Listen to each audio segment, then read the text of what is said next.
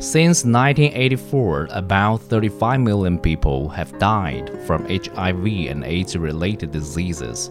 This number makes it one of the most destructive pandemics in history, according to the World AIDS Day website. American Anthony has been working in this fight against AIDS since the 1980s. At that time, an HIV infection was considered a death sentence. Now, people with the virus can expect to have a normal life if they get treatment. However, people taking medications face the same problems as anyone else who takes medicines on a daily basis. Not everyone remembers to take their medications, and doctors' prescriptions often need to be renewed.